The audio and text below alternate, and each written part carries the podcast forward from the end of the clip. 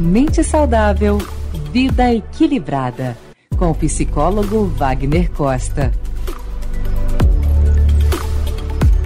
Quando o Natal se aproxima, percebemos as mudanças de comportamento. Geralmente, essa mudança ocorre porque nos predispomos a falar ao outro, a desejar ao outro felicidades, paz, Feliz Natal, bom Ano Novo. E isso é importante no mundo corporativo, porque a empatia vem se tornando um tema recorrente e necessário em todos os debates. Eu sou Wagner Costa, psicólogo especialista em psicologia positiva.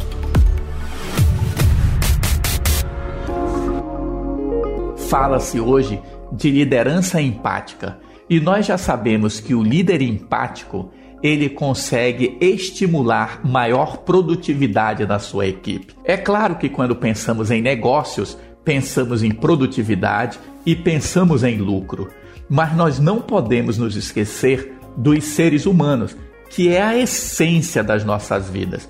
Nós não trabalhamos só para ganhar dinheiro, nós trabalhamos porque queremos ter uma condição de vida melhor.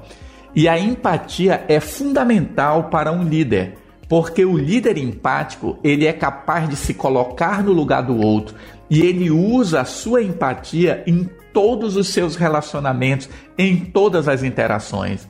Mesmo calado, ele consegue transmitir ao outro princípios de comportamento, princípios que vão nortear a sua equipe e dessa forma aumentar a produtividade.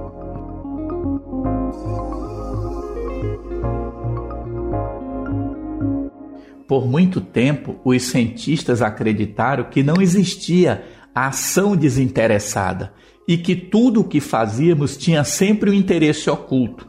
Depois de muitas pesquisas, os psicólogos sociais, em parceria com neurocientistas, comprovaram que temos sim comportamentos empáticos genuínos e que o ser humano é capaz de agir sem interesses ocultos, pensando unicamente no bem-estar do outro.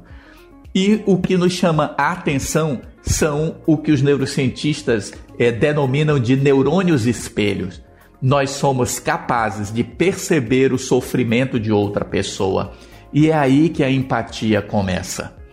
No livro O Essencial da Teoria U, Otto Sherman diz que o sucesso de uma intervenção depende da condição interior do interventor, querendo chamar a nossa atenção que não basta ser um chefe, ser um líder.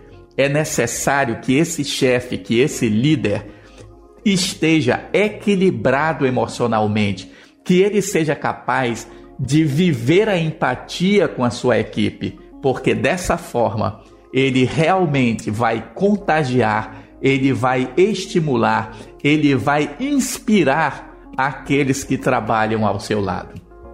Então, nesse dezembro em que pensamos no Natal, pensamos na alegria, vamos lembrar que toda liderança precisa de empatia.